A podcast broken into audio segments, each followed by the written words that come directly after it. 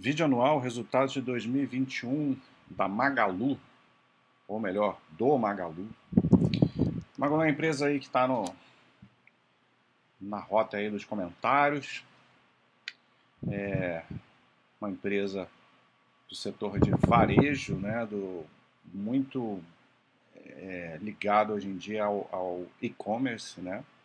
Passou os últimos anos aí uma transformação muito grande. Começou com lá com lojas físicas e tal, nunca chamou muita atenção. De repente ela, vamos dizer assim, que se é a Amazon brasileira, né? E vem se transformando e é, aplicando em crescimento e desenvolvimento desse tipo de ecossistema. E a gente vai ver em que estágio isso se encontra, como é que foram os resultados, tentar contextualizar o que está acontecendo entender um pouco mais o que faz Magazine Luiza. Então a ideia é essa aqui, ó. Magalu, o Magalu, quer digitalizar o Brasil. Operações em Omnichannel, né, juntando lojas físicas com as digitais, né, o varejo tradicional com o, varejo moderno, criando um ecossistema de multicanalidade. Isso depende de uma série de fatores de logística, é, de otimização de, de, de produtos, de criação de um marketplace. E isso que ela vem fazendo. Né? A gente vai primeiro ver essa parte inicial que eles estão focando, depois a gente contextualiza. Então eles falam que estão dobrando vendas totais nos dois últimos anos, atingindo os 56 bilhões né, em 2021, e a gente vê claramente esse crescimento através dessa tela. O amarelo são as lojas online e o laranja é o varejo tradicional. E você vê que o que, que é hoje a Magalu, ou Magalu? É uma empresa de e-commerce, né? de vendas online. 71% hoje de todas as vendas são do e-commerce. Esse número em 2019 era 45%, então você tinha mais varejo tradicional. Durante a pandemia isso já virou, mas até aí ok, né? É normal que isso acontecesse porque as lojas ficaram fechadas. Só que não era só por isso. É porque a empresa está focando numa transformação para se tornar uma empresa é, primordialmente digital. Só que isso não significa que ela vai parar com o varejo tradicional. A ideia, ela, a ideia dela é, é, é o feed digital que estão falando aí. É, feed digital, que é você conciliar essas duas coisas. Né? As lojas físicas, além de ser um ponto de compra, ela se torna um, um ponto de complementaridade do, do online, né? onde você consegue ter ali um. A loja acabar sendo um CD, né? um centro de distribuição, um lugar para você fazer um. Você compra online e busca o, o produto na loja, né? É, e por aí vai. Então a gente viu um crescimento de 60% de 19 para 20 e de mais 28% de 20 para 21. Muita gente tem questionado porque a velocidade de crescimento está caindo, né? Mas assim, isso uma hora acontece, né? A gente tem que ver como é que a empresa vai chegar lá na frente. Mas, claro que muitas vezes tudo é expectativa. Então, um crescimento de 28% no, no GMV total, né? É, contra, contra 21%. É, aqui significam vendas de uma forma geral, né? Todos os tipos de, de vendas, não só as vendas da próprias da Magalu, né? Porque ela tem marketplace lá, ela vende, ela tem sellers que participam do canal, vende produtos de outros de, outros, de outras empresas ou de outros vendedores. Né? Aqui, triplicou o tamanho das vendas online em dois anos. É, a gente vê aqui, ó, saiu de 12,3 bilhões, indo para praticamente 40 bilhões de vendas online. 131% de crescimento até 20 e mais 40% agora. Né? É, 200 milhões de itens totais vendidos no ecossistema. E quadruplicou a parte do marketplace. Esse 3P aqui é o marketplace em dois anos. Ah, 156% de crescimento de 19 para 20 e mais 70% agora. Quando você tem um. está iniciando né, um, um modelo de, de crescimento, tem poucas vendas ali, é normal que no início as vendas sejam mais aceleradas e depois isso vai diminuindo. Né? Então, tem nada de errado assim com esse, com esse crescimento aqui. São crescimentos fortes nisso que ela está se propondo a fazer. Crescimento acumulado no, em dois anos de 332% e de 69%, como eu falei aí no, no, só no anual, né? Bom, a gente já comentou isso aqui, uh, que o online, na verdade eu tinha comentado que o online superou as lojas físicas, né? Aqui estava falando que o marketplace já superou a venda nas lojas físicas. Ok, mas a gente tem um problema aí, as lojas físicas estão sendo um problema, né? O varejo está tá sendo muito bombardeado, a maioria das empresas estão tomando um certo ferro aí, são poucas as empresas que conseguiram é, domar isso e estão performando bem do setor de varejo né, agora em, em 21, é, principalmente se a gente for comparar com 2019, né, porque quando compara com 2020 perde parâmetro, porque um primeiro semestre a gente sabe aquela catástrofe que foi é, por conta da pandemia.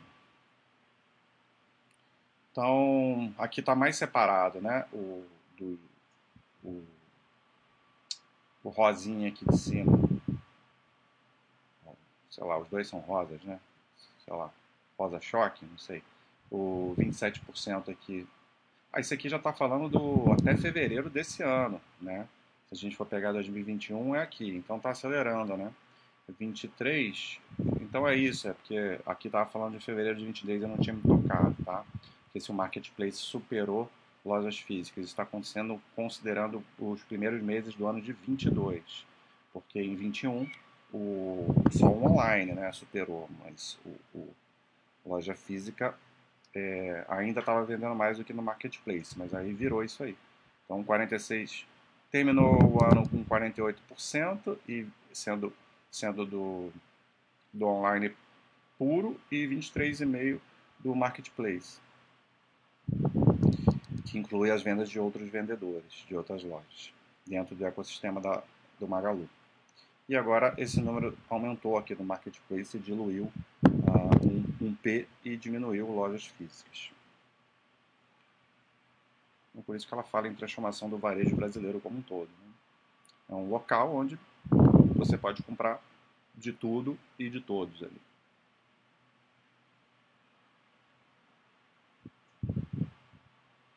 Então aqui a evolução dos vendedores, né, dos sellers, a gente vê o, aumento exponencial né, ao longo do, do ano, hoje está com 160. Muito clara essa curva de crescimento aí do marketplace. E da quantidade de ofertas também. Né?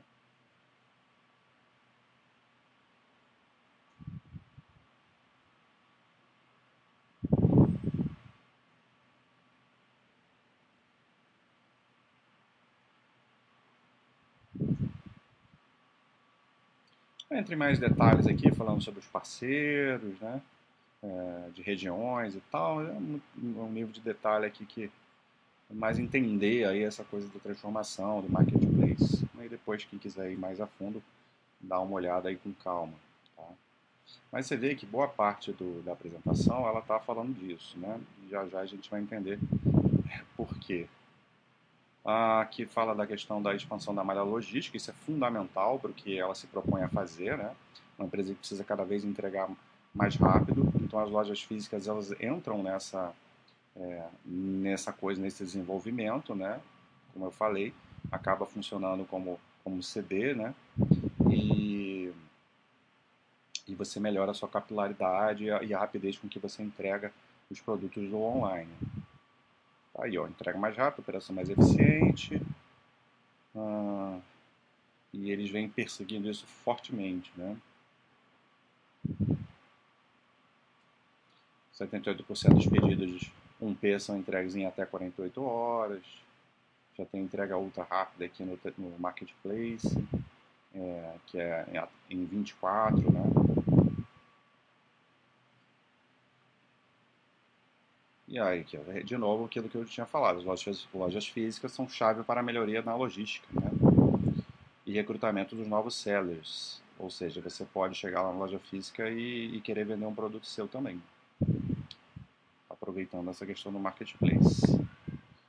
Mais uma vez, falando de logística, multicanal, ah, sortimento, Na verdade é um mais do mesmo do que a gente, do que a gente já falou, né? Vamos ver se tem mais alguma coisa, uma, alguma novidade, né? Aqui está falando as mesmas coisas.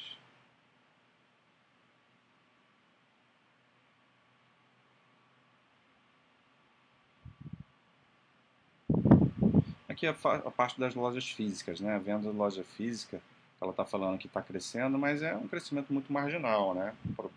Muito do problema da Magolo está passando por isso aqui. É, só que também está crescendo muito o número de lojas físicas, então não sei se aqui está incluindo já as novas lojas, né? Porque a gente vai ver o S, se a gente for ver o SSS, não sei se vai ter aqui nessa apresentação, aí foi uma desgraceira, né? Foi ruim. Fala em ganho de market share.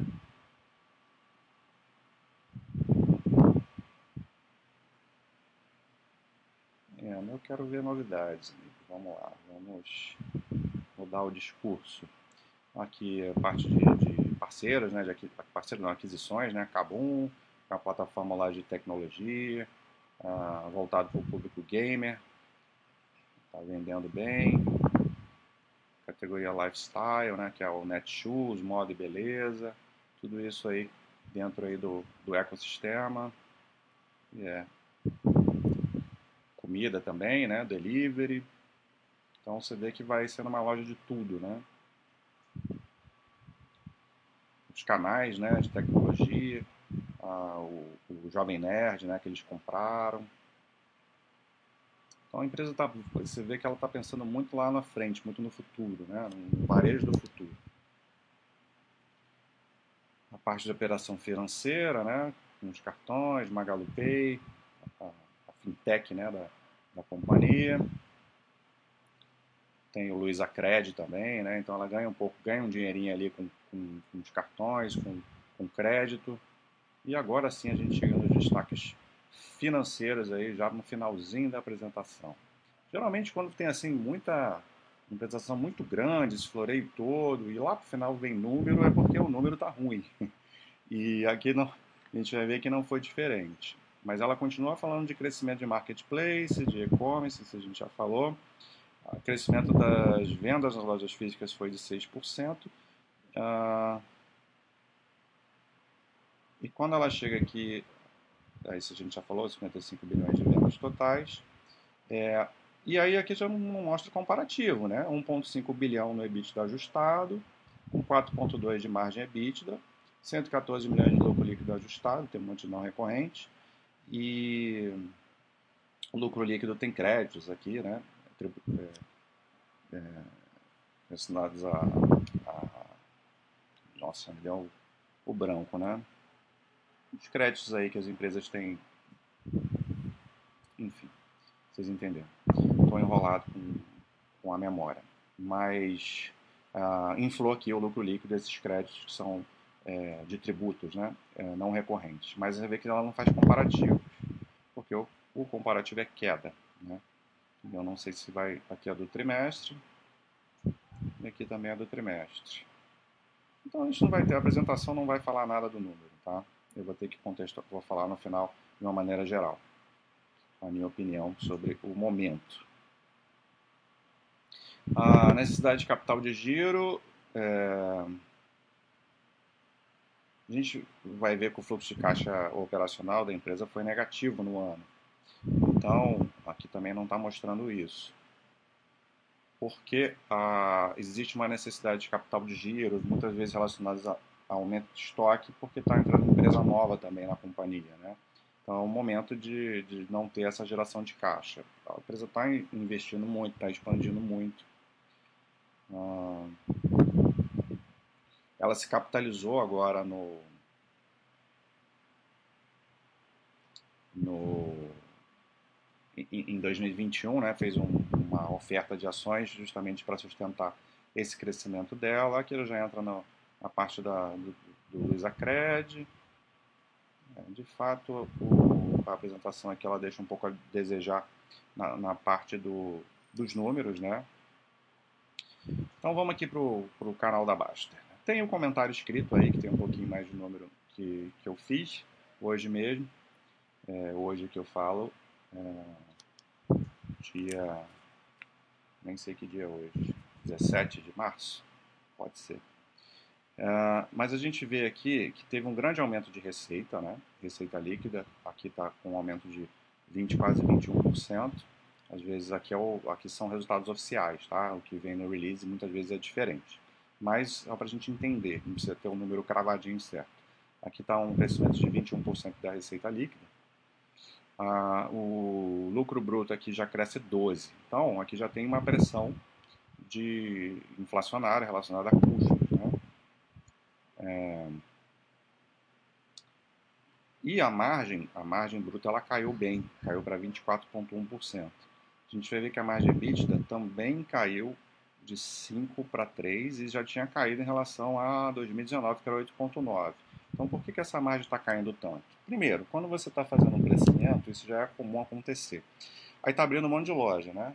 Loja física. As lojas têm, demoram aí alguns anos para obter todo o seu potencial de rentabilidade e de e gerar sinergias. No início tem mais gasto. Mas isso não é o principal fator, isso é só uma coisa que, que a gente vê é, de costume aí em várias empresas que estão em momentos de expansão. A questão é que, como é uma empresa fundamentalmente digital, né, hoje em dia, é, principal parte, o, o canal online ele possui margens mais baixas, porque ele, a, o preço é menor ali, né? Então você tem que ter muito volume para suplantar isso aí. Então, como cresceu muito o e-commerce, isso pressionou muito a margem. Então, a principal razão da queda da margem, uma queda a, relativamente importante, tanto da bruta e especialmente da margem EBITDA, é por conta disso, do crescimento de receitas do canal digital que possui margens mais baixas. Tá?